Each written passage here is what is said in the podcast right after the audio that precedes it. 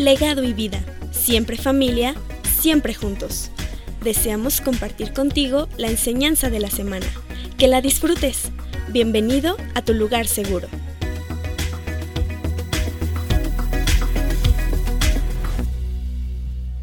Bienvenidos familia, ¿está contento? No se escuchó mucho. Vamos a hacer como esos concursos. A ver, el lado derecho está contento, nada más acá se escuchó. ¿El lado izquierdo? ¿El centro? ¿La ola? No, no es cierto. ¿Cómo les ha ido estas primeras semanas del año? lo, lo dudé bastante. ¿Les ha ido bien? ¿Les ha ido pesado? ¿La cuesta de enero qué tanto cuesta? ¿Cuesta tanto como cuesta levantarse? Ha estado, ha estado interesante. Ay. Los que están al tanto de la actualidad, las noticias, al menos en el ámbito internacional, si, si tú todavía tienes esa costumbre de leer noticias, eh, los más viejitos todavía nos acordamos de los periódicos, ¿no? Los, más jóvenes ya no, ya no los mueven tanto. El otro día fui al Museo Sumaya eh, y de repente iba una sección donde del museo, ¿no? O sea, vas, vas por las secciones del arte, como una línea histórica subiendo, y llega una sección muy interesante, porque había teléfonos y secciones amarillas en el teléfono, en el, en el museo, este, como artículos históricos. Y de repente empecé a ver los teléfonos y dije, pero yo, yo llegué a usar ese teléfono y cuando los ves como pieza de museo te empiezas a sentir raro. ¿Alguien de aquí usó la sección amarilla? Ok, chicos, la sección amarilla era una especie de Google, pero en papel. O sea, tenías que buscar números ahí en, hojitas. Me acuerdo la primera vez, la sección amarilla de, la ciudad donde yo nací, en Saltillo, era un, librito así. Y de repente la primera vez que llegué a la Ciudad de México y una, tía tenía la sección amarilla, como cada casa tenía la sección amarilla, y se la acababan en diciembre para convertirla en piñata, me, sorprendió que aquí eran dos tomos, ¿no? De lo grande que era la sección amarilla en esta región. Eh, y de repente me sentí viejo. Y, me movió un poquito el tapete como que ver cosas que para mí eran normales o habituales o que yo conocí, de repente verlas como algo de museo. Y, no sé si te ha pasado esa sensación, ¿no? Cuando eh, te ves al espejo y aparecen canas, den gracias porque significa que tienen cabello. Entonces, eh, o, vemos más entradas, ¿no? Los, los hombres. Y pensaba en esto, la mayoría de nosotros o todos eh, buscamos de una u otra forma estabilidad. Cuando tú buscas un trabajo, eh, a menos que es, que, es después de este idealismo, después de la universidad, cuando sientes que el mundo te está esperando para, para decirte bienvenido, te estábamos esperando que acabaras la carrera. Aquí está tu gerencia, ¿no? Con tu sueldo de 60 mil pesos. Este, chicos, no va a pasar, por cierto, no es así el proceso, por si no se los habían dicho en la escuela. Este, pero generalmente cuando, cuando estás en este punto te, piensas en un trabajo como la fuente de estabilidad financiera. Y, y en realidad, chécate cómo es nuestro pensamiento. No buscamos como primera meta un desarrollo profesional. Habla quien diga, no, sí, es que yo quiero eh, transformar eh, el área de, en la que yo me dediqué, ¿no? En cuanto empiezan a llegar las cuentas, eso cambia en cuanto llega la renta, eh, empiezas a pagar tus gastos, todo este idealismo se, quiebra. Y lo que empiezas a buscar es una estabilidad financiera. Haz conmigo esto, este símbolo nada más. Así vivimos, o sea, lo, quiero usar como un ademán para acordarnos de algo hoy. Y buscas pareja, y tal vez en la secundaria, en la prepa, este, buscabas una figura, cierto tipo de rostro, pero llega un punto en tu vida, cuando estás soltero y tienes más de 35 especialmente, pero que lo que buscas es que una estabilidad emocional, un punto de equilibrio. Este, platicaba con una persona en el trabajo, una, una chica que estaba teniendo problemas con su mamá y con su pareja, y la mamá le decía, es que, ¿qué te va a proveer este hombre? No, porque su puesto de trabajo era un trabajo relativamente o bastante sencillo. Y se enojó y me dice que le contestó, pues al menos me da estabilidad emocional, ¿no? A los tres meses estaban tronando, pero bueno. Eh, le daba estabilidad. Y de repente en, tu vida de pareja, de matrimonio, llega el punto donde pareciera que hacen falta hijos. Porque los hijos parecieran brindarle una, volvemos al punto, estabilidad al matrimonio. O sea, seguramente cuando haya niños va a cambiar, ¿no? Mujeres, si tú dijiste, seguramente cuando haya niños va, va a madurar. Te diste cuenta que no, ¿no? Que tenías un niño y ahora tienes dos. Este, y así va a ser. Pero todo el tiempo estamos buscando este punto de equilibrio en nuestras vidas, en todo lo que hacemos.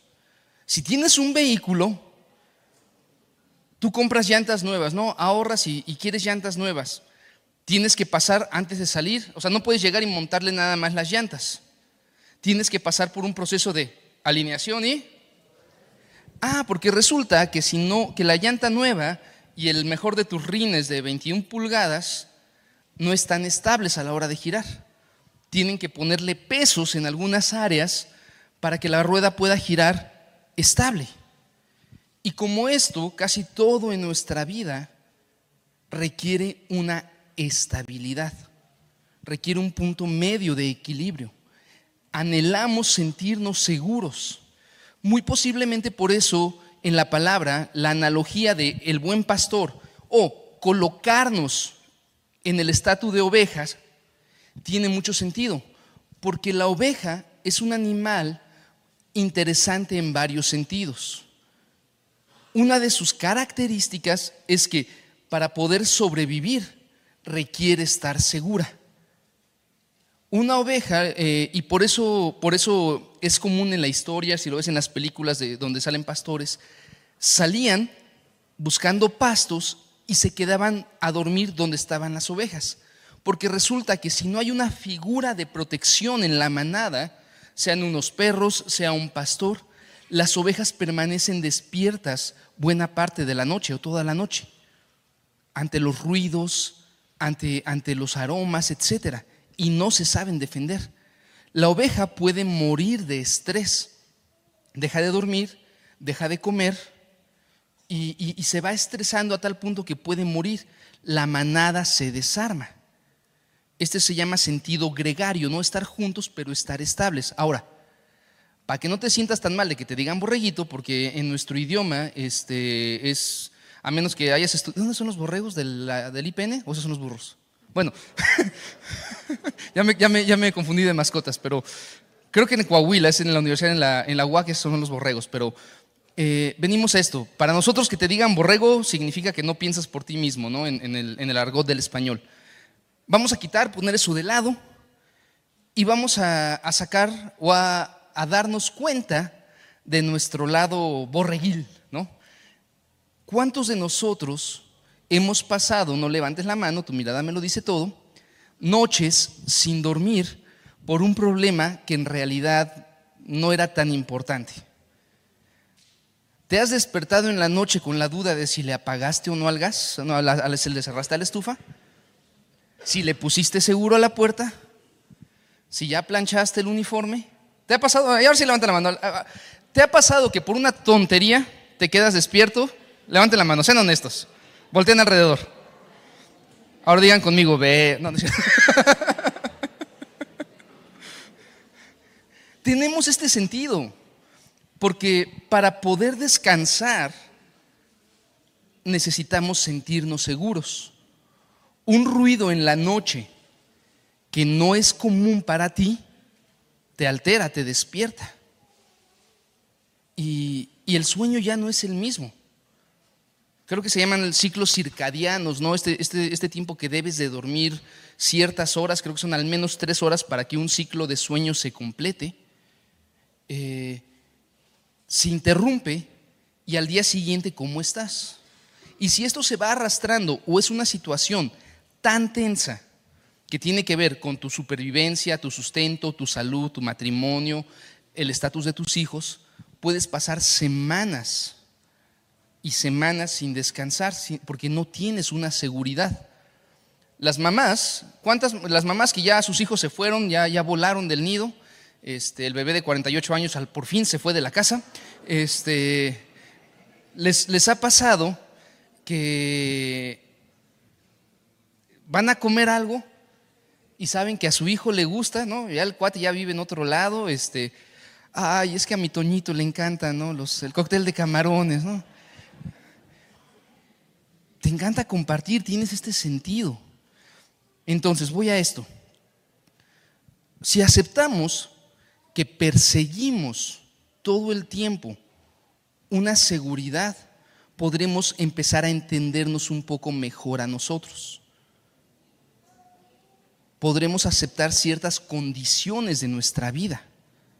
Algunos de nosotros hemos escogido pareja por la inseguridad de estar solo, de que se vaya el tren. Hemos escogido trabajos o carreras. Tal vez tú escogiste tu carrera universitaria porque te dijeron, es que de eso no hay trabajo, o de eso sí hay trabajo, ¿no?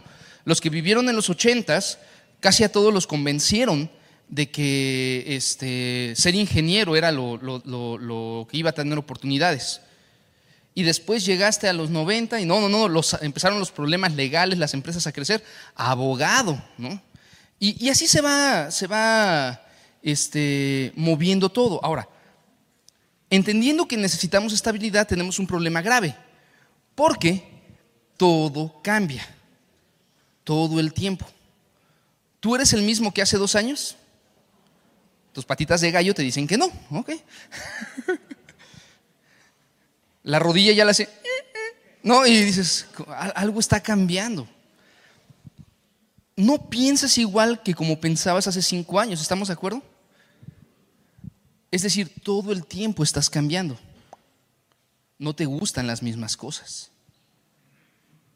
Pero, caray, somos adictos a la seguridad y a la estabilidad, pero estamos cambiando. Y la sociedad cambia. La moda cambia, la tecnología cambia, el clima cambia. De hecho, todo nuestro planeta está cambiando, la naturaleza, el contexto. Llega, llega el, abuelito y es que todo esto era monte, ¿no? Y, es la plática de, de, cada semana, cuando yo estaba chiquito, ¿no? y todo cambia. Entonces, pregunta familia, en un mundo que cambia, en un cuerpo que cambia, en una mente que cambia, ¿cómo le hacemos para tener estabilidad y seguridad? Hemos visto o hemos pretendido entender la vida eh, como un elemento construido sobre una base de concreto, donde de alguna forma pretendemos poner ladrillos de economía, de salud, de familia, de lo que quieras, para llegar al punto donde al fin me puedo parar seguro sobre lo que he construido y sentirme que nada me puede mover. Analizamos la, palabra cuando dice construir su casa sobre la roca y pensamos que la vida es un constante eh, esfuerzo para llegar a un punto lo suficientemente estable donde yo al fin me pueda desarrollar. Pero cuando analizas realmente, esto en realidad es una caminata sobre una cuerda floja, donde lo único firme es el punto A y el punto B, que sostienen esta cuerda pero todo el tiempo estamos buscando un equilibrio, paso a pasito, ¿no? Despacito, decía el cantante. Y, y todo el tiempo vivimos en esta especie de incertidumbre, pero tu corazón está diseñado por Dios para encontrar la certidumbre o la certeza.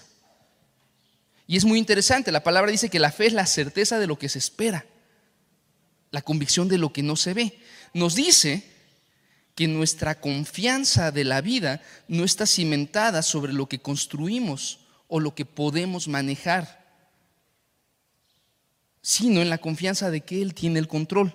Cuando vamos a los tiempos de la palabra, este, bueno, son demasiados años, pero vamos al, al Nuevo Testamento, a los tiempos de Jesús, pasaba algo muy interesante con el pueblo, como estructura política, social, económica el pueblo de Israel eh, estaba viviendo una, una, etapa muy curiosa porque habían pasado eh, guerras, divisiones. Después de Salomón, del tiempo de más gloria en todos los sentidos, un tiempo de paz, un tiempo de abundancia, un tiempo de seguridad, de fama, habían venido por causa del orgullo eh, los exilios, las guerras, las invasiones, y se encontraban en un punto histórico donde eh, el pueblo romano, después de varios otros pueblos, los tenía sometidos en el sentido político, económico y social en una buena parte. De hecho, cuando ves la historia te das cuenta que después de esta etapa se empezó a desarrollar una especie de judaísmo helénico, es decir, un judaísmo muy influenciado por la sociedad grecorromana, su cultura y su forma. Tanto así que el Nuevo Testamento se escribió una buena parte en griego, no en, no en arameo, no en hebreo. Entonces, a lo que voy es esto. Llega un tiempo, y Jesús llega en un tiempo donde no había estabilidad, ni económica, ni social, y escúchame, ni religiosa. El primer templo, el gran templo de, Salomón había sido destruido. Después fue construido el templo de Herodes, el segundo templo, que según las eh, descripciones era todavía más grande que el de Salomón. Tal vez no con el, con la misma, con el mismo lujo de detalle, pero más grande. Ahora imagínate esto, Siempre le tiramos a los fariseos, siempre le tiramos al sector conservador que leemos en la palabra, pero vamos a ser un poquito empáticos con ellos hoy por un momento. Hoy no son los peores de la película, como, como generalmente lo planteamos. En realidad lo que su corazón anhelaba era una estabilidad. Vienen de un punto histórico donde, o de varios puntos históricos, donde todo lo que conocían, lo que habían escuchado de sus antepasados, y escúchame, ellos tenían en sus tradiciones, la Torah, la Mishvah, la Taná, eran, eran tradiciones donde había lo escrito, pero también había lo oral.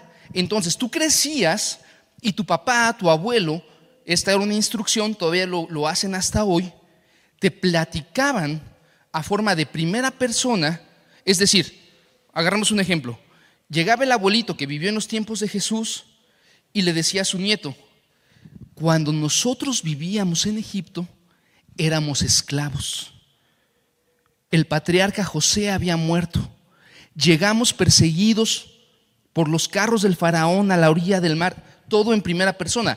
Él no vivió en este tiempo, pero la tradición oral era tan importante que se platicaba de esta forma. Tenían que memorizar la ley y sus, todas sus tradiciones. Y la ley no solo es el Antiguo Testamento, es un cúmulo de libros impresionante, que muchos no están en la palabra, en la Biblia que tú y yo conocemos hoy. Entonces, desde niños se crecía con esta ideología. Entonces la adoptabas como propia. Y luego llegaban al punto de Salomón. Y el abuelo le decía, cuando, cuando inauguramos el templo, ese día Salomón se paró etcétera. Lo puedes leer en, Primera de Reyes. Y les decían, y la gloria de Dios, la Shekinah, descendió. Los, eh, los sacerdotes tuvieron que salir del templo. Entonces, a lo que voy es esto. Lo adoptaban como propio de una forma tan vívida a la que tú y yo no estamos acostumbrados.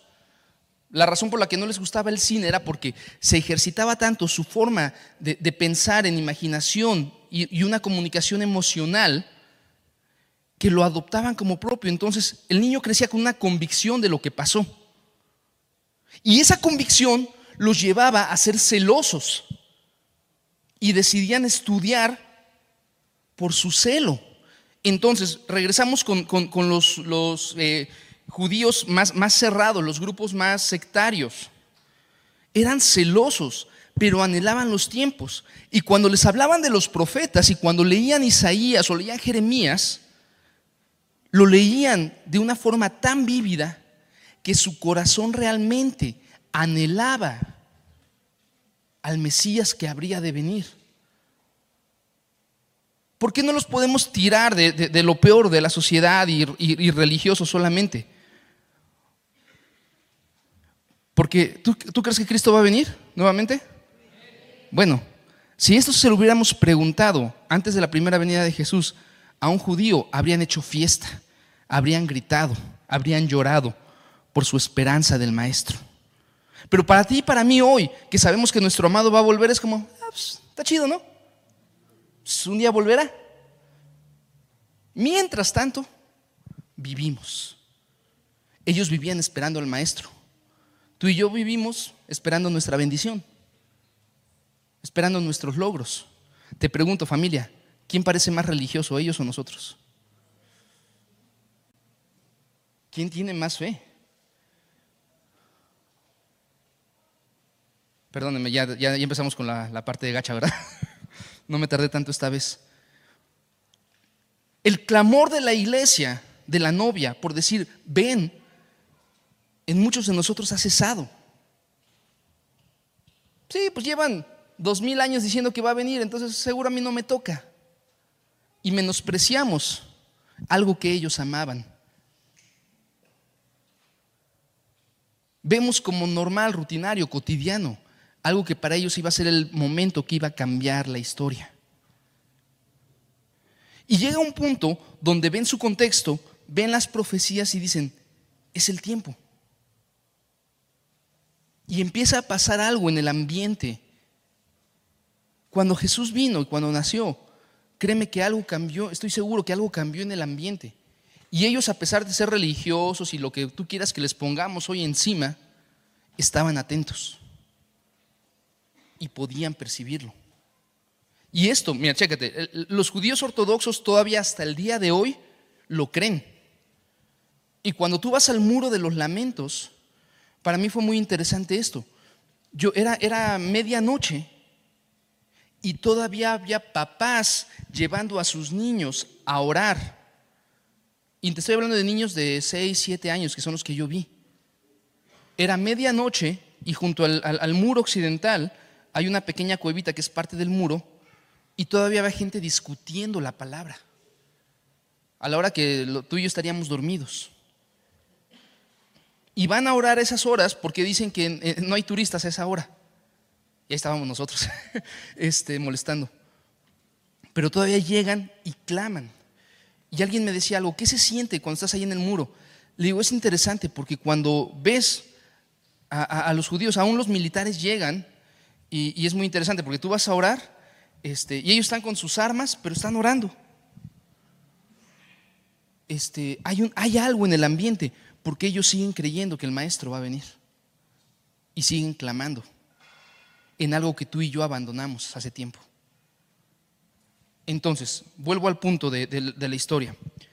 Eh, Juan está bautizando y la palabra nos dice que había multitudes llegando. Y el mensaje de Juan era arrepiéntete. Y el bautismo era un símbolo de ese arrepentimiento. Era el símbolo de un nuevo nacimiento. Era el símbolo de una convicción en el corazón, de cambio, de transformación. De cierta forma es voluntariamente meterse en la incertidumbre, de decir, todo lo que yo conozco, todo lo que yo he hecho, lo rindo. Ese es el símbolo del bautismo. Decido ser diferente. Por eso bautizamos en la actualidad nosotros cuando son adultos o, al menos con una conciencia. Mi hija me decía el otro día, ¿me puedo bautizar? Le digo, no, tú te quieres meter a la alberca nada más. Me dice, sí. Ah. Le digo, pero es cuando seas más grande. ¿Por qué? ¿No? Ya sabes, está en la de ¿por qué? Y me costó trabajo explicarle. Pero realmente cuando, cuando alguien decide bautizarse es por meterse en esta conciencia de quiero voluntaria y conscientemente, intencionalmente, ser diferente.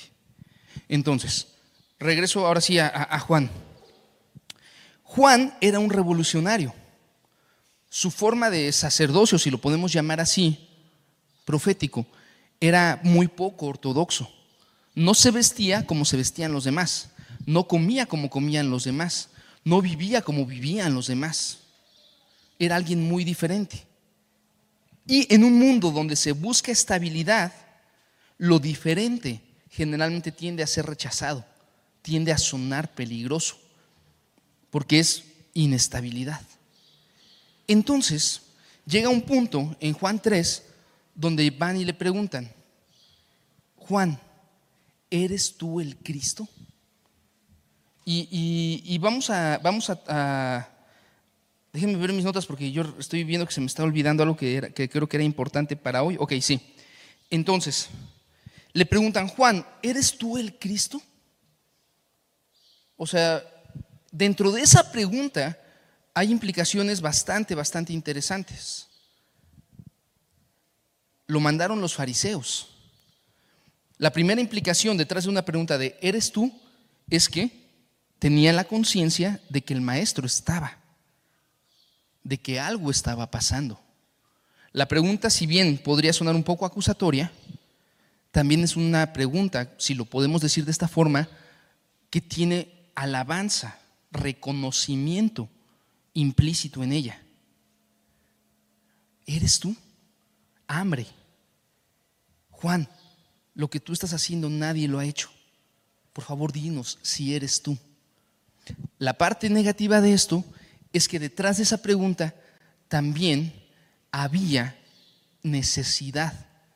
Porque las profecías que ellos habían leído, las profecías, que tú puedes leer en Isaías, por ejemplo, si no las leemos con un corazón puro, si las leemos desde la necesidad, parecieran plantear a un Mesías guerrero en el sentido eh, físico, en el sentido político. Cuando habla de su gloria, podría interpretarse como, como un rey eh, en el sentido político, reitero, es decir, alguien que iba a tomar un gobierno civil. Pero ¿qué pasa? ¿Y qué pasó con este sector que de entrada ya, ya les dimos eh, eh, ya les quitamos un poco de peso de encima al entender que, realmente creían lo que estaban viviendo. Y es que, imagínate esto, estaban en un punto histórico donde eran sometidos, pagaban tributo a Roma, eh, tenían que solicitar permiso para casi todo, su templo había sido destruido. Entonces, si tú y yo hacemos lo mismo, nos paramos para orar, para buscar desde el punto de vista necesidad, aún la palabra nunca nos va a llenar. ¿Por qué? Porque el concepto necesidad no existe en el cielo. Allá es plenitud. Jesús es la plenitud del Padre. Entonces, pedirle desde la necesidad es como hablar otro idioma. De repente, no sé, me imagino los ángeles escuchando las oraciones y está Dios en su gloria y todo. Y, llega Alex a orar y de repente ¡eh! va a orar, ¿no? ¿Qué va a pedir? Y, estoy payaseando, ¿no? Para variar. Gabriel le dice a Miguel, no sé, se me hace que va a pedir este, que el maestro venga otra vez, va a pedir revelación va a pedir poder, quiere, quiere levantar un muerto. Y de repente llega Alex y, Señor, es que necesito el nuevo iPhone 15 Pro Max. Y, y el ángel se queda así. ¿Qué? ¿Qué? Tienes la plenitud y estás pensando en lo mismo con un trabajo, lo mismo con... No, que estén mal las peticiones, entiéndeme. Pero teniendo acceso al cielo, podríamos pedir su presencia, su revelación, y pedimos cosas que tú y yo podemos resolver. A veces mi hija me desespera, estoy tratando de entenderla, este, porque se pone los zapatos al revés bien seguido. Ya le expliqué, le expliqué, le expliqué, observa tus zapatos y luego para cómo usa plantillas ortopédicas, entonces de repente viene caminando así de apatito como yo antes, ¿no? Y pues trae los zapatos al revés y las plantillas también, entonces pues... Pero trae una cara de felicidad que, ah, ¿qué importa, no? ¿Cómo se sientan mis patas? Y así estamos. Pedimos en lo que tú y yo queremos o lo que tú y yo conceptualizamos como necesidad porque la realidad es que ni siquiera sabemos lo que necesitamos.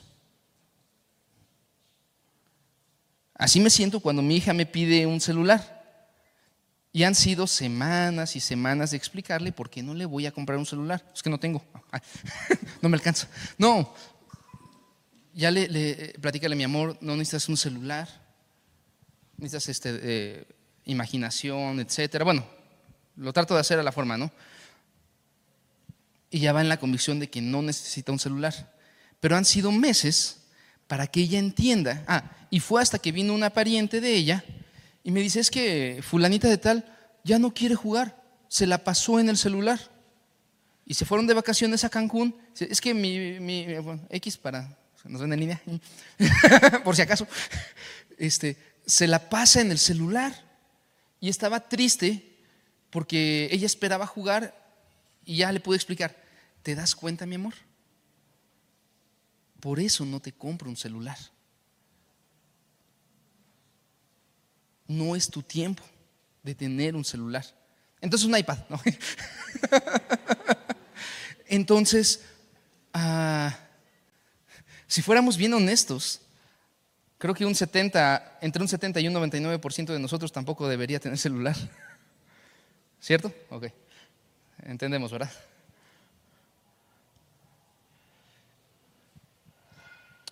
Ya, yo, iba a irme por otro lado, regreso.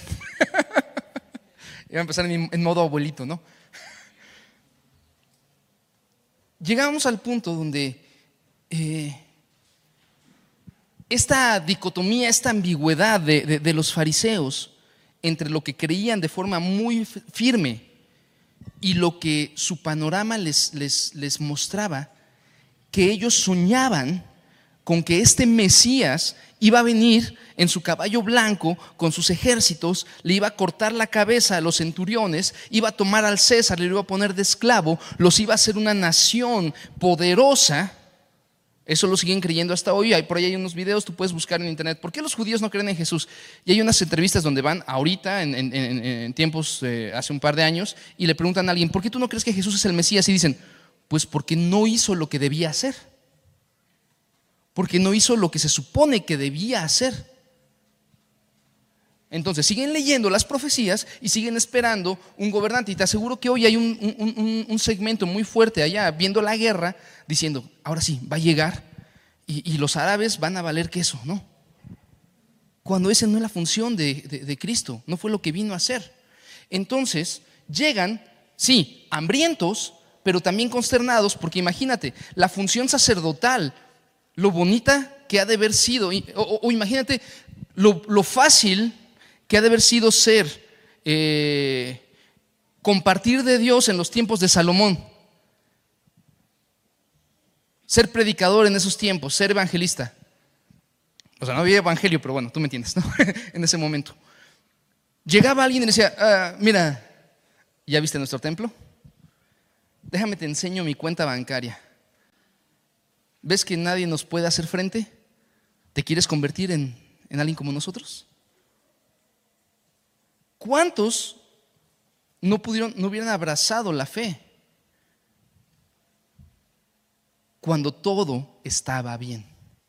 O al menos parecía estar bien, estable.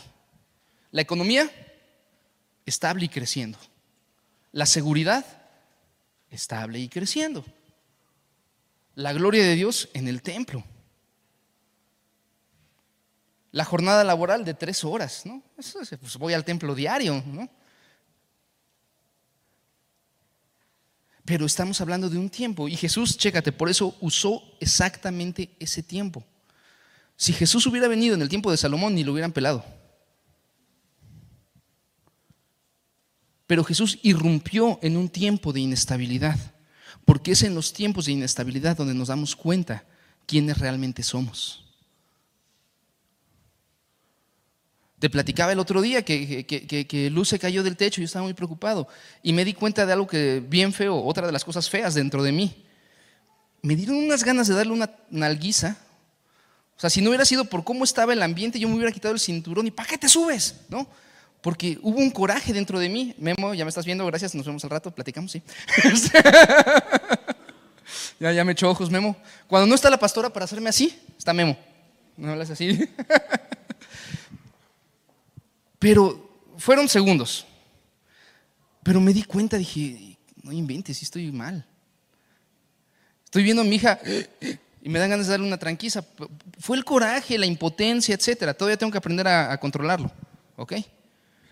Gracias a Dios que me mostró eso y que no traía cinturón. No, este, que, que, que usa esos momentos para mostrarme lo débil que soy, lo inestable o lo voluble que puedo ser. He tomado cursos de primeros auxilios, de bomberos, de bla, bla, bla. Y mi primer pensamiento fue agarrar el cinturón. O sea, pero también a ti te ha pasado, ¿no? No se hagan los santos, ok. Volvemos a esto, entonces. Le, le, preguntan a... Ah, bueno, ah, voy a esto, para cerrar esta parte. Lo que pasaba con el sector que estaba sufriendo es que cuando volteaban a ver las escrituras acerca del maestro, veían lo que necesitaban desde su perspectiva veían lo que, a partir de lo que yo carezco, es lo que busco. A partir de lo que yo no tengo, eso es lo que pido. Y pedir a partir de la carencia, generalmente es, es una petición fuera de la fe. Porque la petición con fe no puede ver carencias, sino oportunidades. Y le preguntan a Juan, por favor, dinos que eres tú. Ya tenemos el partido político, ya tenemos el logo, tenemos el eslogan, la esperanza de Israel. Este, ¿no? Juan es la esperanza. No. no me pude aguantar tampoco, no les gustó, ¿verdad? Nadie es la esperanza de México, solo Cristo, ¿ok? Pero regresamos. Como quiera, tenemos que seguir intercediendo. Entonces, ya eché a perder la predica, ¿verdad? ¿Ya ves lo fácil que te, enojas? Nada más te tocan la política y uy, uy. ¿Ven? Ya ahí atrás. Déjenme echar cafecito, ¿no? Ya se me secó la boca. ¿Nadie de Secretaría de Gobernación por acá? No, ok. Seguimos. Aquí en la mañanera. ya ríanse, va. Entonces, llegamos a este punto donde, donde ya tienen todo organizado. Vamos a regresar a los tiempos de gloria. Juan está haciendo señales, cumple con ciertos requisitos, debe ser este momento, porque sus ojos estaban puestos en su necesidad, mientras los cielos estaban abiertos. Porque sus ojos estaban puestos en sus deseos. Esto nos dice algo. Si tus ojos y mis ojos están puestos en mi necesidad y en mis carencias, Puedo tener enfrente a Jesús y no verlo. Puede estar predicando en el monte y no lo voy a escuchar. Puede estar levantando muertos y voy a desacreditar los milagros. Lo mismo nos pasa cuando venimos a la iglesia, cuando somos parte de un equipo como este. Puede estar el maestro haciendo algo y tú y yo, es que como que no sentí nada. Mira, si te sientes que no sientes, te, te invito a que analices el riesgo de que posiblemente lo que te llena de Dios es lo que percibes en tus emociones en lugar de una transformación. Por eso vivimos buscando donde hay manifestaciones, donde siento algo. Es exactamente la misma razón por la que una persona busca una prostituta, porque ya no siente lo que quiere sentir, y aquí no es una casa de prostitución. El Espíritu Santo no está para darnos lo que anhelamos sentir.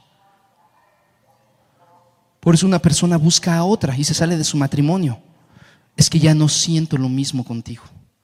Hace tiempo que sentí que dejé de amarte. ¿Te das cuenta lo grave que es esto? Es que yo antes sentía algo y ahorita no lo siento.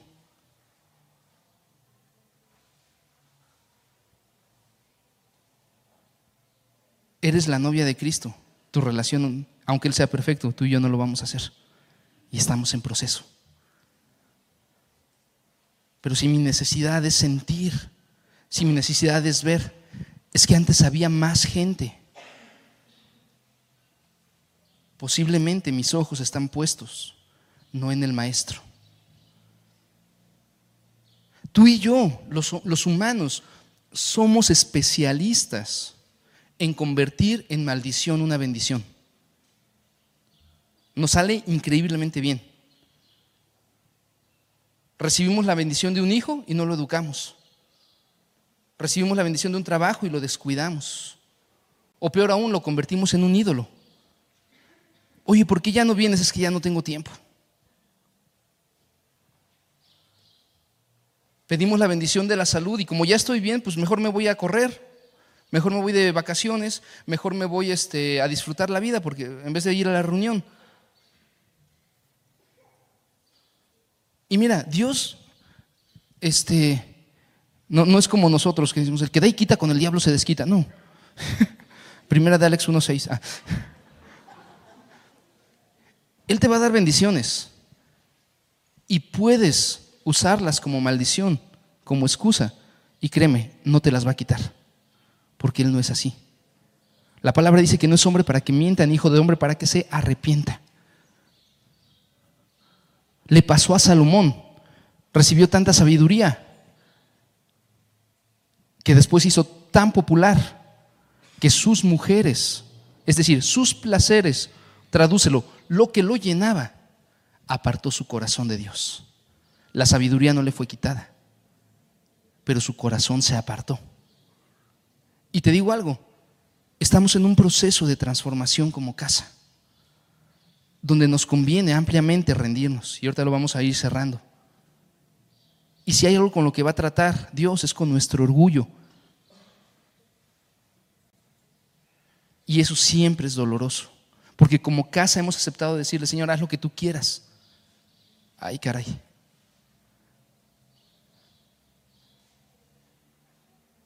Y creo que ni siquiera hemos estado bien conscientes de lo que ello significa y de lo que el proceso es.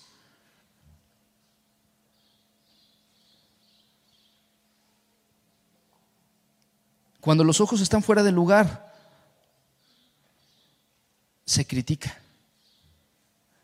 Vamos a ver unas claves, y esto es importante, hasta lo noté para que no se me fueran a olvidar, porque dije, bueno, tal vez es lo, lo más relevante de hoy. A veces compartimos tan exegéticamente, no sé cómo se diga, armamos tanto nuestra predicación, tan teóricamente, tan bíblicamente acertada, no sé, que nos es muy difícil llevarla a un solo punto práctico. Y yo sé que muchas veces aquí te ha sido así como, o sea, está padre, pero ¿cómo? ¿No? Te sientes como cuando tomaste clases en línea. Pues, o sea, teóricamente sé cómo se hace, pero ¿cómo llevo esto a la práctica? Te voy a invitar que seamos eh, sensibles un momento. Que dejes de lado cualquier ofensa, porque la ofensa, te pido atención en esto, la ofensa, la incomodidad, lo que le pasó a los fariseos, que se ofendieron con la forma de ser de Jesús, que se ofendieron porque no eran, porque Jesús no era como ellos esperaban que fuera, porque se ofendieron porque se andaba con publicanos, con prostitutas, porque se ofendieron porque hacía milagros en el día de reposo, porque se ofendieron porque limpió el templo, etcétera. Escúchame esto. Jesús estaba regresando las cosas al orden donde debían estar, pero ellos estaban buscando lo que creían que necesitaban. Ellos estaban enfocados en el cómo deberían ser las cosas desde su perspectiva con una buena intención, porque tú y yo somos lo mismo, tenemos buenas intenciones. Te has ofendido con la iglesia porque tu intención es la mejor.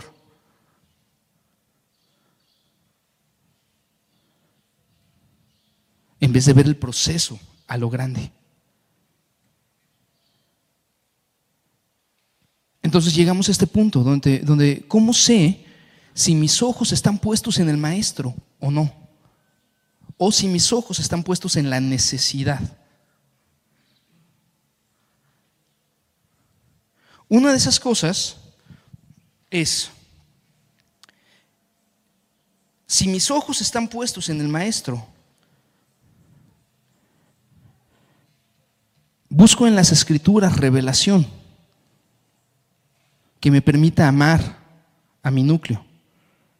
Si mis ojos están puestos en mi necesidad, busco en las escrituras herramientas para resaltar lo que otros hacen mal.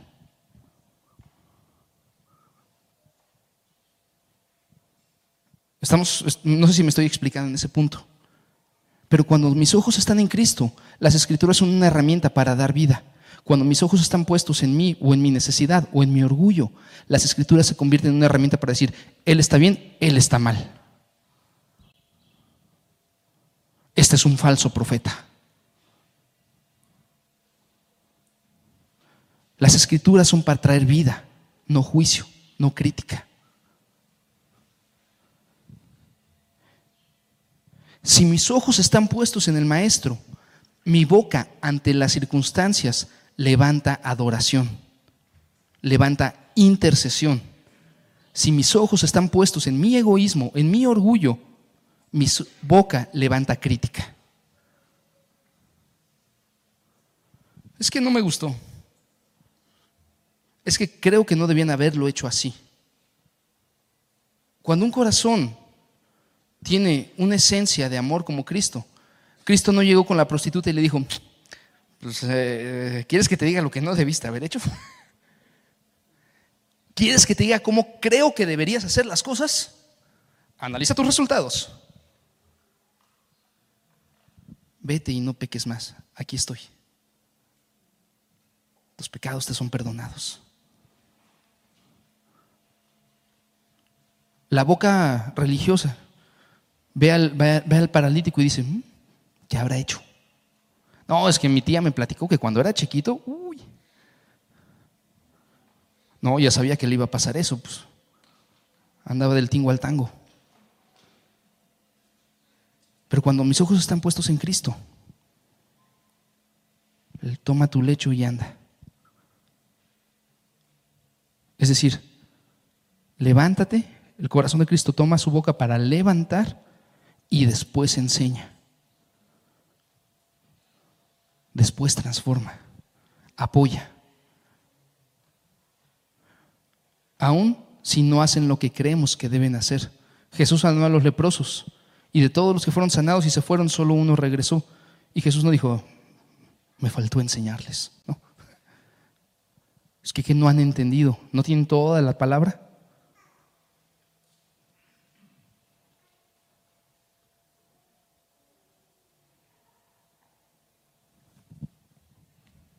Hay muchos, mucha seriedad.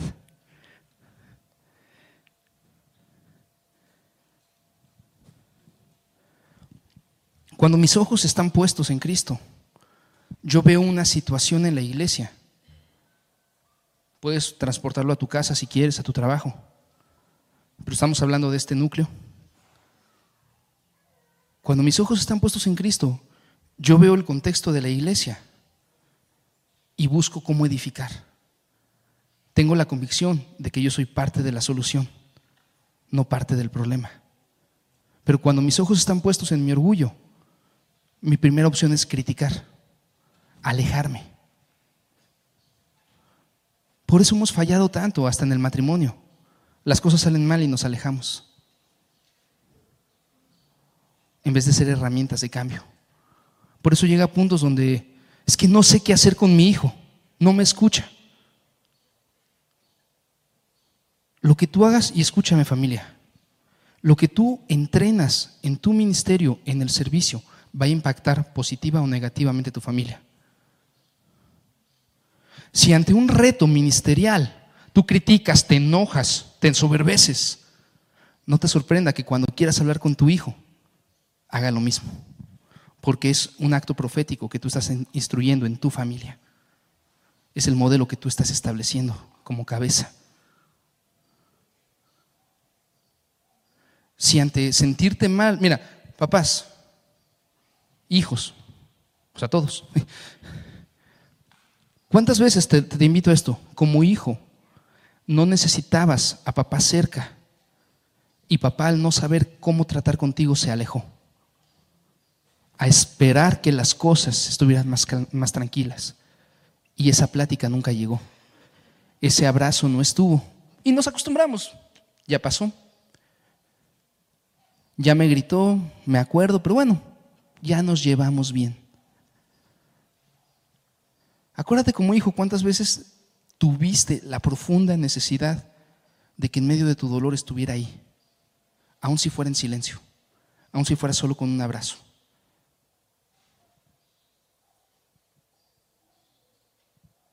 Acuérdate.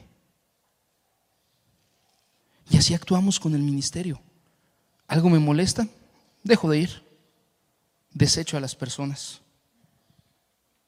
Me voy a donde sí sienta algo. ¿Cuántos de nosotros fuimos lastimados en nuestra familia por eso? Porque papá y mamá pues, se criticaban mutuamente y tarde o temprano uno o el otro o ambos se fueron con alguien que sí los hacía sentir. Y te quedas en medio como hijo, en medio de tu desarrollo, a la mitad, con carencias. Y empezamos el modelo donde todo lo, lo buscamos en la carencia. Y termino buscando una pareja que supla mis carencias en vez de que potencie, que, lleve a otro nivel mis capacidades. Y repetimos, y repetimos, y repetimos el patrón. El diseño de la casa es que tú y yo podamos entrenar lo que va a transformar nuestra familia. Que tú y yo recibamos en un ambiente seguro lo que va a transformar nuestra casa. Es que tú y yo experimentemos en un contexto tipo laboratorio, si lo quieres ver de esta forma, donde tenemos a alguien que nos acompaña, lo que nos va a ser muy valioso cuando estemos allá en casa, solos, en la intimidad. Ese es el modelo de la casa. De repente la palabra es muy... Eh, cuando, cuando, dice que separará las, las, ovejas de los cabritos, nos sentimos así como... Oh, pero eso es parte de lo que está pasando ahorita. Hay quien se va a dar de baja porque no quiso llevar el proceso, no quiso aprender. Tengo un amigo que, se hizo un tatuaje que dice resiliencia, ¿no? o resiliencia, ¿cómo se dice? Resiliencia, ¿no? En una parte muy, muy este, visible de su cuerpo. Y llega y me dice, no, ya me voy a salir de la escuela, es que yo no sirvo para eso. Yo quedé así como, está chido tu tatuaje. ¿eh? Para los que no sepan qué es resiliencia, yo tampoco sé, ¿alguien que nos explique? la capacidad de mantenerse, ¿no? Aguantar vara en español. Pero se hace su tatuaje de resiliencia y se da de baja de la escuela. Y así estamos. Señor, te amo con todo mi corazón, pero voy a buscar otro ministerio pero prefiero quedarme en casa. Pero prefiero tomar mi negocio, lo que tú me diste cuando yo estaba en necesidad y me proveíste y ahora no puedo ir. ¿Por qué? Pues porque tengo que producir, tengo que trabajar. No tengo tiempo para el que me regaló la eternidad.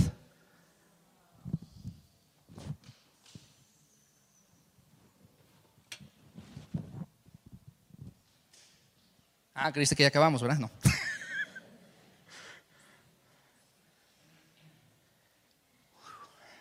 No sé cómo voy a terminar con esto. Pero si la siguiente semana vemos 15 personas nada más, sabré por qué fue.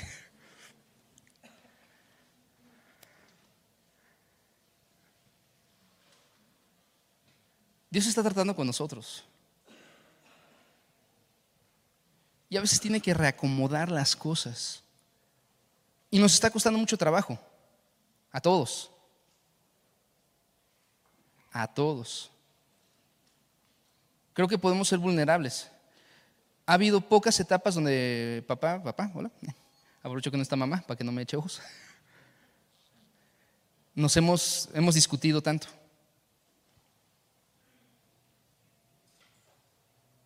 Pero Dios está procesando. Sí, estamos en un tiempo donde decimos, papá, no sabemos qué quieres hacer. Ayúdanos a, a ver. Y lo que Dios está haciendo es que nos está para hacer una buena torta de milanesa hay que machacar la milanesa. Para hacer un buen jugo de naranja hay que exprimirla. Para hacer una buena michelada hay que tener limones. No, ya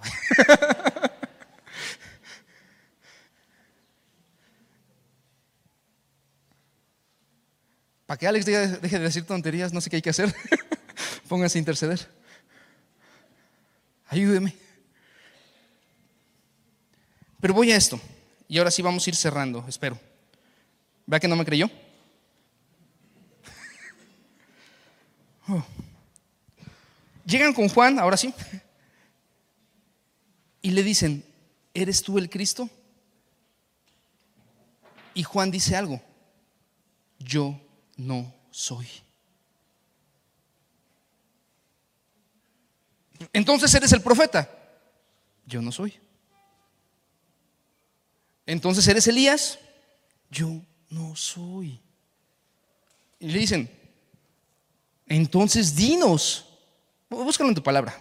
Pues, para que no digan que no la usamos. Vete a Juan, y ni siquiera noté, eh, creo que es tres. Allá por el, ayúdenme, debe ser por el 13. Es que mira, los que comparten, que se hacen llamar predicadores, no me gusta ese término para mí, siempre es en tal capítulo, tal versículo, ¿no? Y todos dicen, ay, sí se la sabe, ¿no? Tú no sabes cuánto tiempo tienes que memorizar antes. A ver, es Juan 3, dice. para que cuando estés acá se vea como que sí sabes. Lo bueno es que ya no tengo mucha vergüenza, entonces ayúdame. ¿Por dónde estamos? Ah, Juan, ¿bien? ¿Vamos bien? ¿Vamos bien?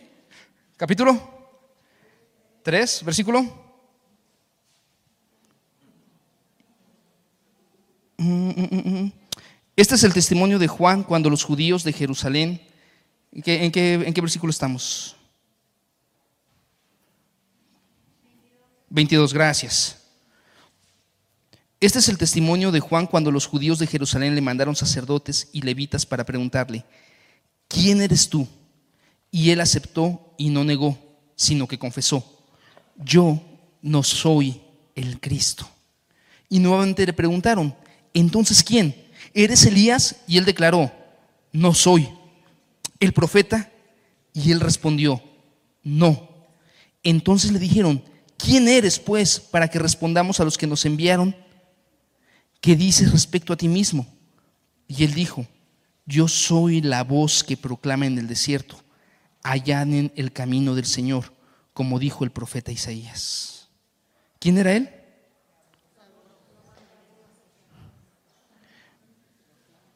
La voz. Déjenme hablar mi Biblia para, para tener a la mano lo último que vamos a usar hoy.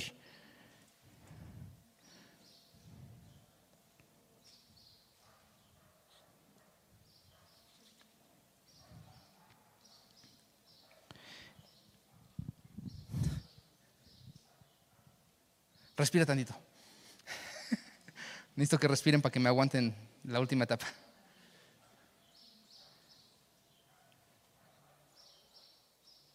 Deja, deja que, que, él hable.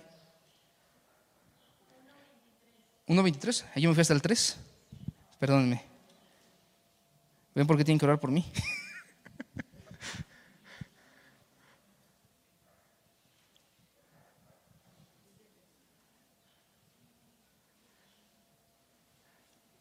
Algo de lo que está pasando, familia,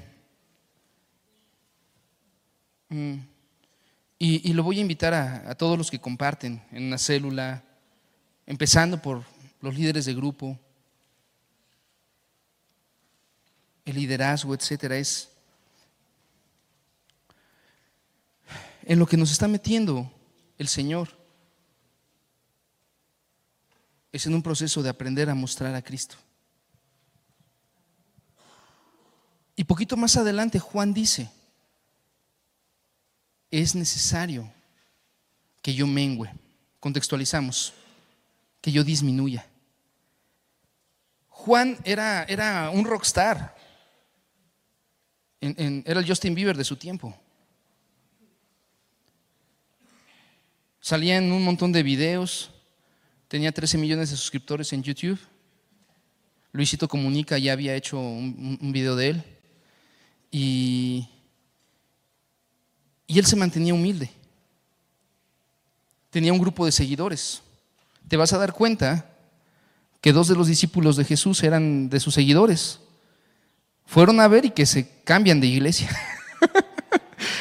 eran, discípulos de Juan y ahora son discípulos de Jesús. y llega un punto eh, donde le dicen a Juan, oye, como que tu primo ya, es más popular que tú, ¿no? Ya le dieron su placa de diamante en YouTube y tú nada más tienes la de oro. Los de tu club de fans ya, ahora son fans de Jesús.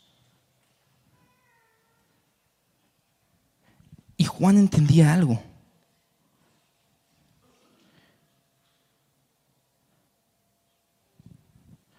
En el versículo 29, mm, mm, mm, no, antes, antes, 19. Empezamos con esta, con esta historia. Cuando llegas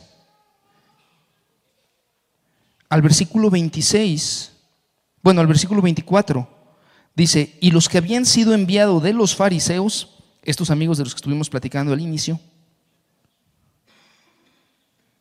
le preguntaron y dijeron, entonces, ¿por qué bautizas si tú no eres el Cristo, ni Elías, ni el profeta? Esta es la voz que más lastima en el ministerio. ¿Por qué haces lo que haces si no tienes tan buen testimonio? O sea, así queríamos que qué buena persona eres.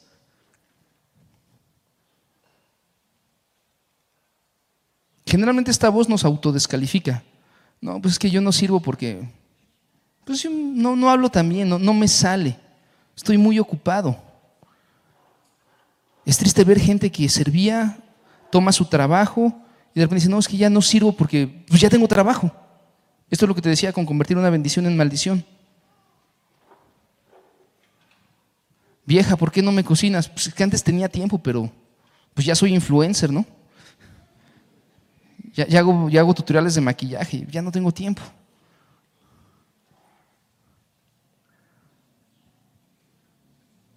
Te invito a esto.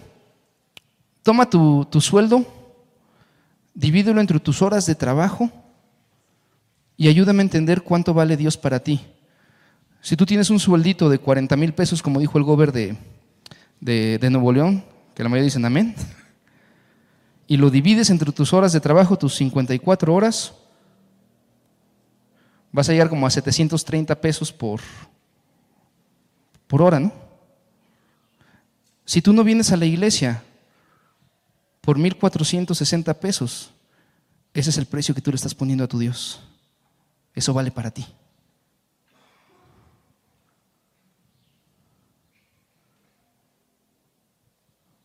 Ese era el último gancho al hígado que quería dar hoy. Bueno, no sé si que quiero, no sé si va a ser el último, pero haz esto con tu descanso. Y, y chécate, eso sí, yo, vi la cara de la mayoría y dijeron, uy, 40 mil.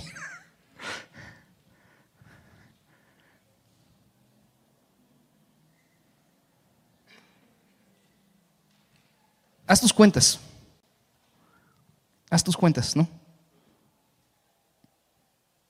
Y no te sorprenda cuando tus hijos, y no te estoy amenazando, perdóname si se escucha de esa forma, te diga, es que en la familia de, la casa de mi novia cocinan más ricos allá, ya voy a pasar los domingos allá, ¿no?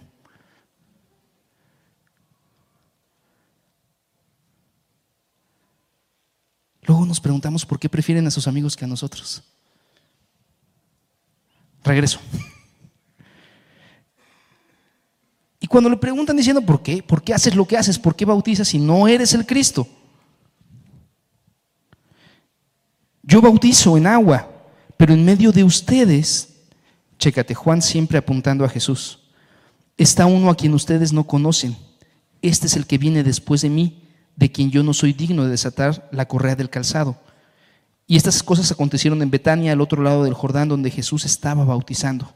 Al día siguiente Juan vino a Jesús que venía, ah, vio que venía hacia él y dijo, he aquí el Cordero de Dios que quita el pecado del mundo. Este vuelve a apuntar a Jesús. Es de quien yo dije, después de mí viene un hombre que ha llegado a ser antes de mí, porque era primero que yo. Yo no lo conocía, pero para que él fuera manifestado en Israel, por eso vine yo bautizando en agua. Y este era el llamado con el que empecé hace un momento, pero perdí la línea.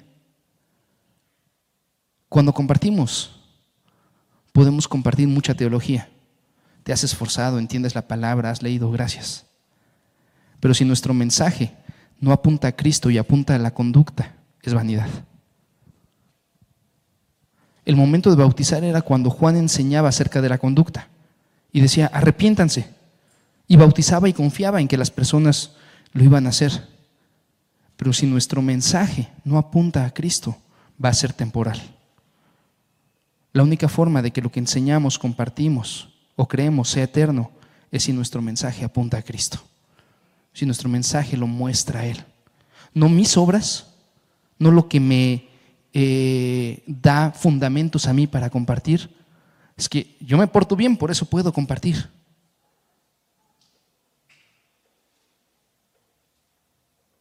Sino lo que Él hace, no lo que nosotros hacemos.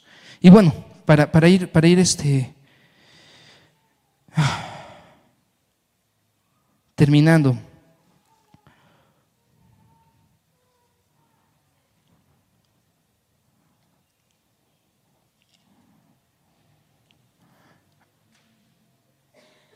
Juan llegó el punto donde dijo, yo no soy, y donde dijo algo que, nos, nos encanta en el sentido poético, pero lo odiamos en el sentido práctico. Es necesario que yo mengüe para que Él crezca. Es necesario que yo disminuya para que Él crezca. Y así vamos hoy. Con esto vamos a ir cerrando. Nos pasa a todos. Y, no creas que, que no pasa en la iglesia. Nada más que no decimos nada, somos medio mustios. Cuando estás en la alabanza y sientes que te cortan y el predicador agarra más tiempo, como que se siente gacho. Cuando el predicador siente que los de alabanza se alargaron y le quitaron su tiempo, ay, se siente gacho. Cuando llegas aquí y preparas un mensaje y Dios te lo cambia, también se siente feo. Cuando llegas a tu vida y te das cuenta que lo que tú creías que era tu necesidad no lo es y Dios te enfrenta, también se siente feo. Pero escúchame esto último. Juan no estaba en pecado. ¿Estamos de acuerdo? De hecho, Jesús testifica de Juan y dice, de los nacidos de mujer, ninguno es más grande que él. Ni Salomón, escucha, no tenía la riqueza, no tenía la influencia política, no tenía el templo, no servía según los estándares y Jesús dice, ninguno es mayor que él. Oye, pero Enoch caminó contigo. Elías fue llevado. Ninguno es mayor que él. Porque Juan entendió ese, ese principio. Es necesario que yo mengüe. Ahora, ahora sí viene, viene, viene la parte práctica de esto. Cuando estamos en la iglesia, cuando tenemos reuniones, cuando viene un predicador de fuera, hay un tiempo donde nos hablan de lo que nos hablen, que estamos esperando el tiempo del arrepentimiento. Vienen y hablan de adicciones y al final va a haber un llamado. Todos los que quieran dejar el tabaco, el alcohol, la, promiscuidad, pasen al frente, no lloras.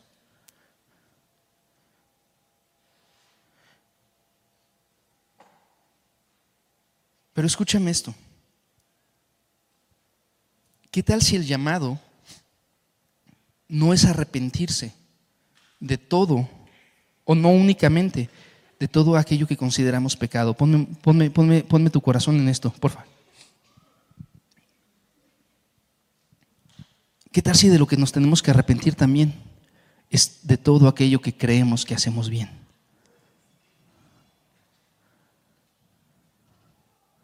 ¿Qué tal si el llamado de hoy es arrepentirnos de lo que ya nos sale bien,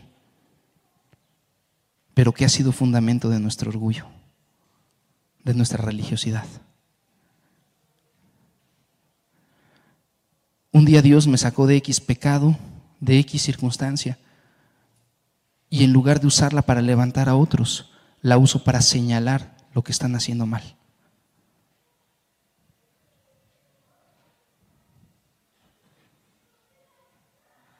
Te pregunto, en el modelo de familia, en el, en el modelo del cielo, ¿No será también esto pecado? Tomar una bendición, tomar el oro, las riquezas que Él nos dio al salir de Egipto y construir un becerro de oro con ellas.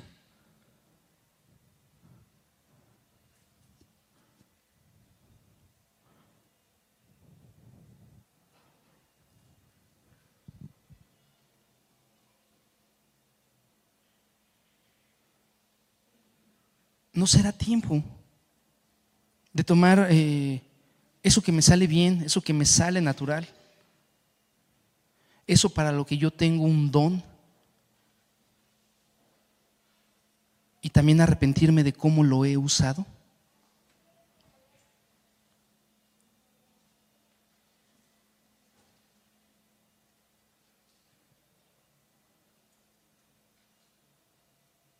Uno de los grandes problemas del orgullo es que se disfraza increíblemente de sana doctrina y lo hace muy bien. El orgullo se disfraza súper bien, a diferencia de otros pecados. Hay pecados que sabemos que están mal y los sentimos en nuestro espíritu y no necesitamos muchas enseñanzas para saber que robar está mal. Pero saber que estamos hablando, compartiendo, ministrando, sirviendo, en orgullo, con los, hijos, los ojos puestos en nuestra necesidad, o lo mismo en nuestros logros, en nuestra santidad, que tú y yo no podemos alcanzar santidad. Por eso la palabra dice que nuestra mayor justicia es un trapo de inmundicia cuando Él lo ve.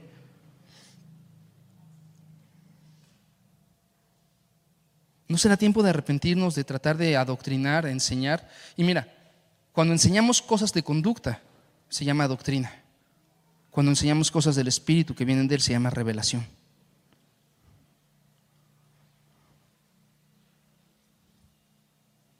Lo que hacía Juan, por eso no se metió a una sinagoga, porque él traía la revelación que transformaba vida, no la información que enseñaba doctrina y conducta y resultados. ¿Todo eso está mal? No, pero llegarán como el proceso natural. No me gusta ver lo desordenada que es mi hija, porque para colmo sé que lo sacó de mí. Y me está obligando a ser más ordenado. Llega mi hija, se quita la chamarra y la tira en el piso. Sí, sí es mi hija.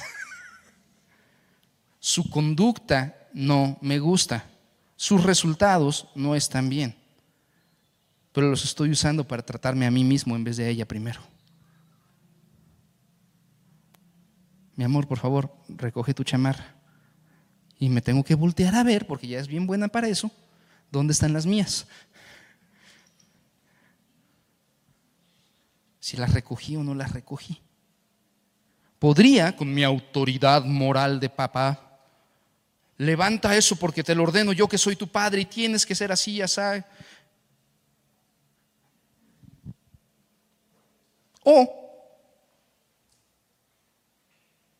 puedo verlo, enseñarle, poner mis ojos en Cristo y decir, papá, creo que yo también necesito arrepentirme de varias cosas.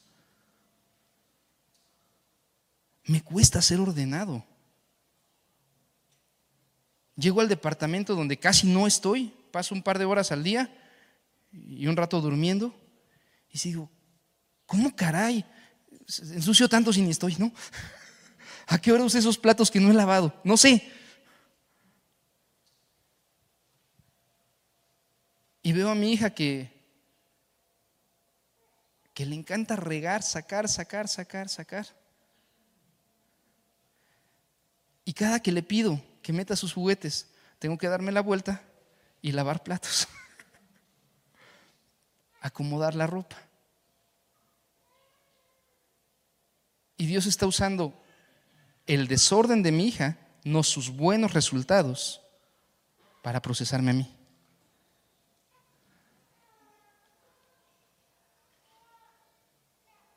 Los ojos puestos en Jesús, autor y consumador de la fe, significan esto. Deja de ver los resultados y pon los ojos en lo eterno. Deja de ver lo temporal y pon tu corazón en lo que va más allá. Y ahí vendrá la revelación para ir transformando, no cambiando la conducta, transformando la mente, renovándola a Cristo y transformando el espíritu.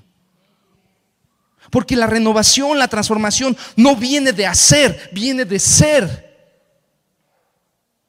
Porque tú y yo no podemos transformar esta generación aunque te lo hayan dicho en mil congresos. Porque nuestra labor no fue esa. Nuestra labor fue hacer discípulos. Esto significa mostrarles a Cristo. Porque es muy fácil tener alumnos, pero es retante tener discípulos. Porque para predicar solo necesitas abrir la boca, para enseñar solo necesitas abrir la palabra, pero para transformar necesitas abrir tu corazón y eso es el discipulado, abrir tu vida.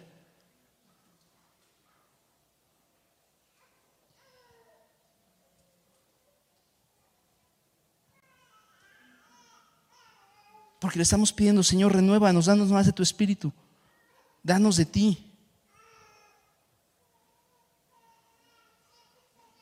Pero sabes qué, me di cuenta un día que yo estaba ofendido porque salí de una reunión aquí y la alabanza no me gustó. El mensaje tampoco. Yo sentía muy dentro cómo el Espíritu quería ir para un lado y la reunión se fue para otro. Y yo me sentí impotente de, meterme y decir algo. Y cuando yo me encontré a mí mismo ahí en mi cama criticando a la alabanza, criticando a la iglesia, mi iglesia. Y tal vez no estaba diciendo cosas y vituperios, estaba molesto, incómodo, tal vez ni siquiera llegaban a un enojo, solamente era una especie de cuando vas a los tacos y no saben rico, ¿no? Así de, bueno, ya, al menos quitan el hambre, ¿no?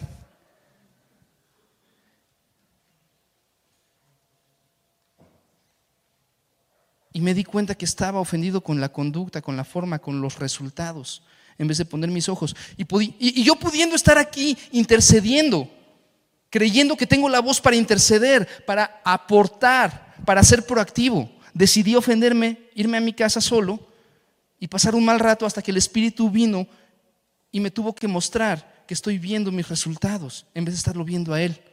Que era la oportunidad perfecta para entrenar algo de mí con amor y decidí desperdiciarlo porque me es fácil criticar a, los que me rodean porque no están al nivel que yo creo que deberían estar, porque no hacen las cosas que yo creo que deberían hacer, cuando esta no es mi obra. Cuando yo soy una voz que clama en el desierto, preparen el camino del Señor. Cuando yo soy una voz que puede decir, yo no soy. Yo no soy el dueño de esta iglesia, yo no soy el líder de esto, yo no soy el que tiene la verdad absoluta, yo no te puedo enseñar. Lo que te puedo hacer es solamente mostrarte cómo poner tus ojos en el Maestro. Y llegar al punto de decir, es necesario que yo mengüe. Y si hay menos gente, algo nos va a enseñar.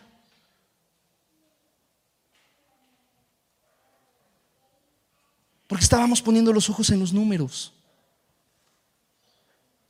Y si aparentemente, y escúchame esto bien claro, aparentemente antes había otro mover, lo que sé es que ahorita nos está metiendo Dios en un proceso profundo, no superficial.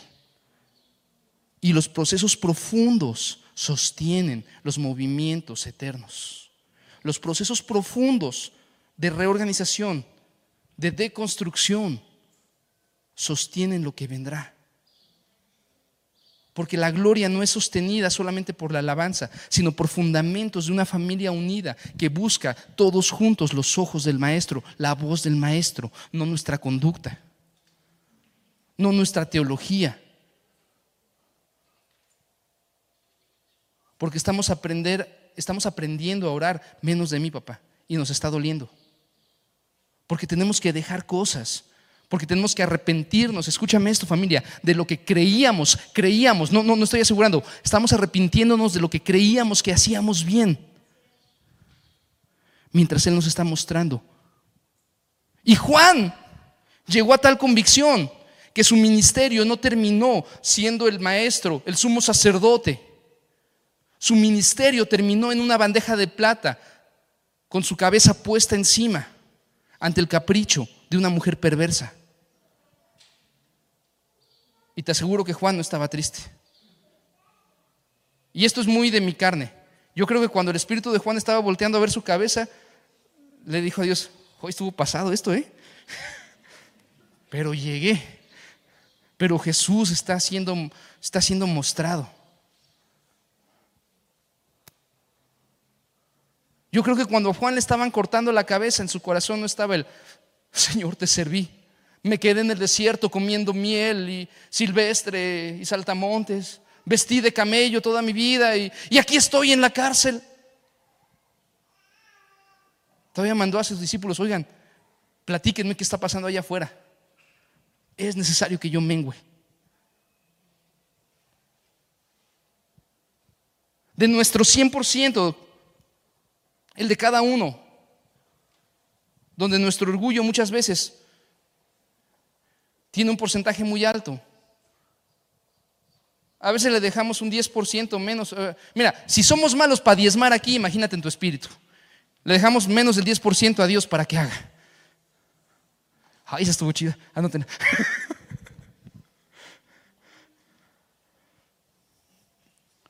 No le dejamos espacio a Él para que haga.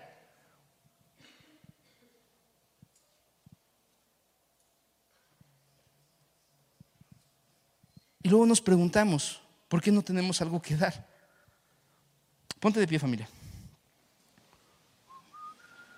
Por favor. No, no quiero sonar autoritario, nada más que... Si no empiezo a terminar, ¿qué concepto empezar a terminar?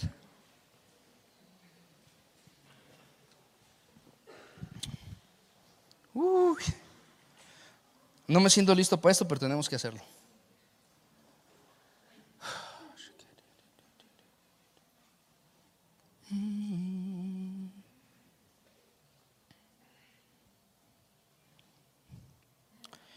Soy el primero acá al frente, ¿por qué? Y, qué bueno que, bajamos el escenario, en esta iglesia no hay un altar, o sea, aquí no hay piedras, no podemos sacrificar animales, eso, eso es un escenario, no es otra cosa. Qué bueno que se decidió bajar porque, carajo, a veces estamos en un ladrillo y nos mareamos, o sea, empiezan a pasar las cosas y confiamos en los resultados.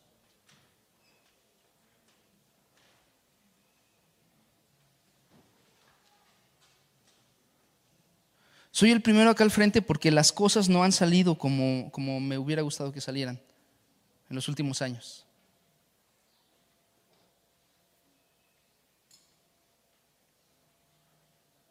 Porque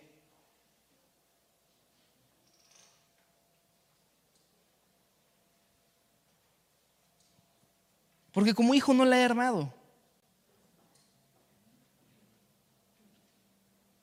Como esposo tampoco la armé.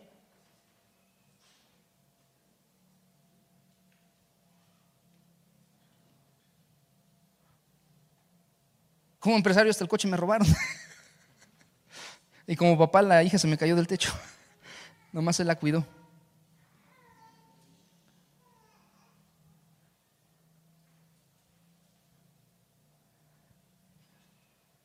Pero no sé cuántos de los que estamos aquí podríamos dar un paso al frente y decir, papá, perdóname por todo lo que creía que hacía bien.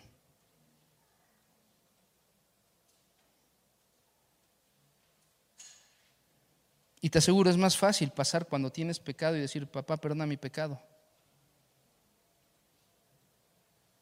Que pasar cuando dices, no alarme. Perdóname por lo que creía que estaba haciendo bien y no hice bien. Perdóname porque creía que tenía la teología correcta y, los argumentos y, y el testimonio. Y te voy a invitar a esto mientras cierra tus ojos, porfa. Porque siente gacho cuando te invitan a pasar al frente y todo el mundo te está viendo.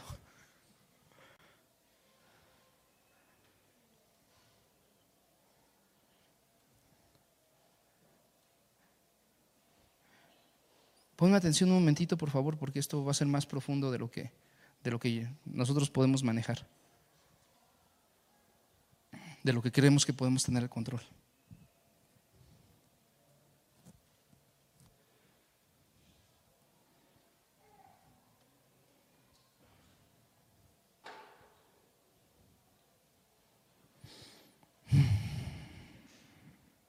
Tómate un momento con papá.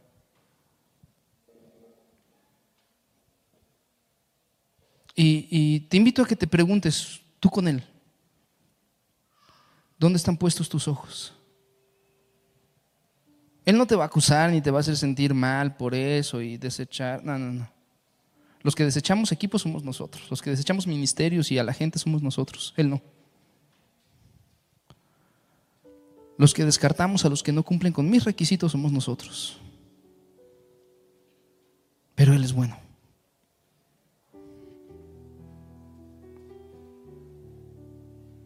Y nadie va a venir a orar por ti, ¿sabes por qué? Porque eres tú y el maestro. Porque lo más que podemos hacer hoy es decirte, yo no soy, es Él.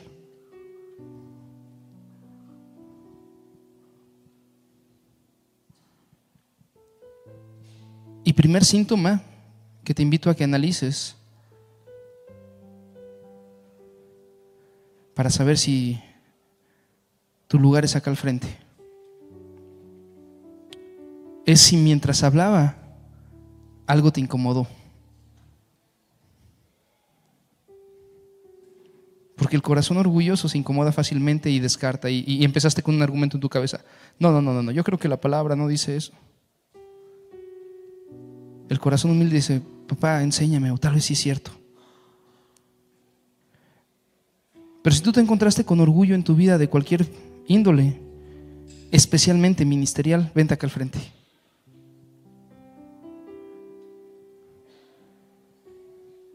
Vamos a orar juntos, no vamos a orar por ti, te lo, te lo, te lo reitero.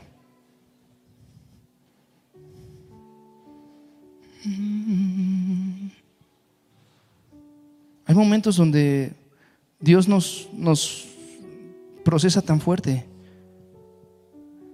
que las rodillas empiezan a perder fuerza.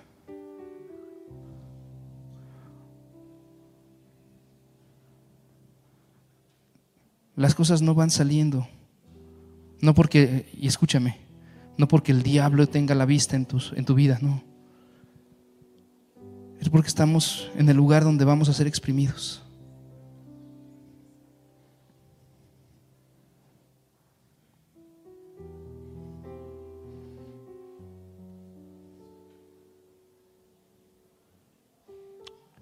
Si el orgullo es laboral, es familiar, vente, vamos a orar juntos.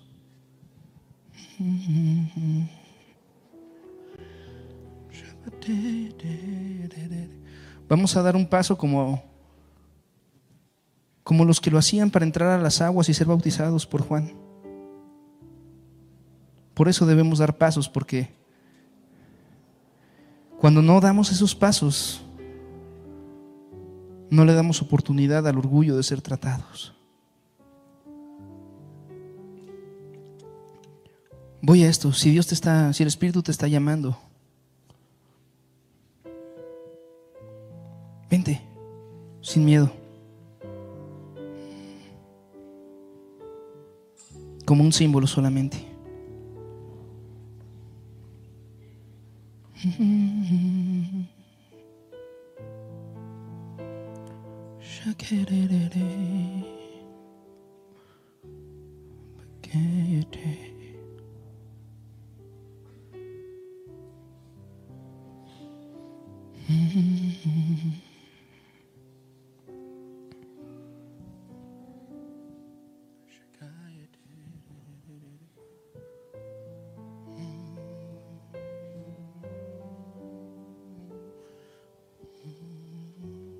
Papá, venimos a arrepentirnos de lo que nos salía bien.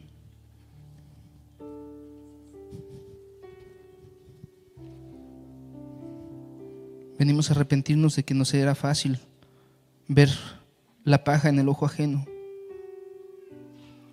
mientras tú no te dejábamos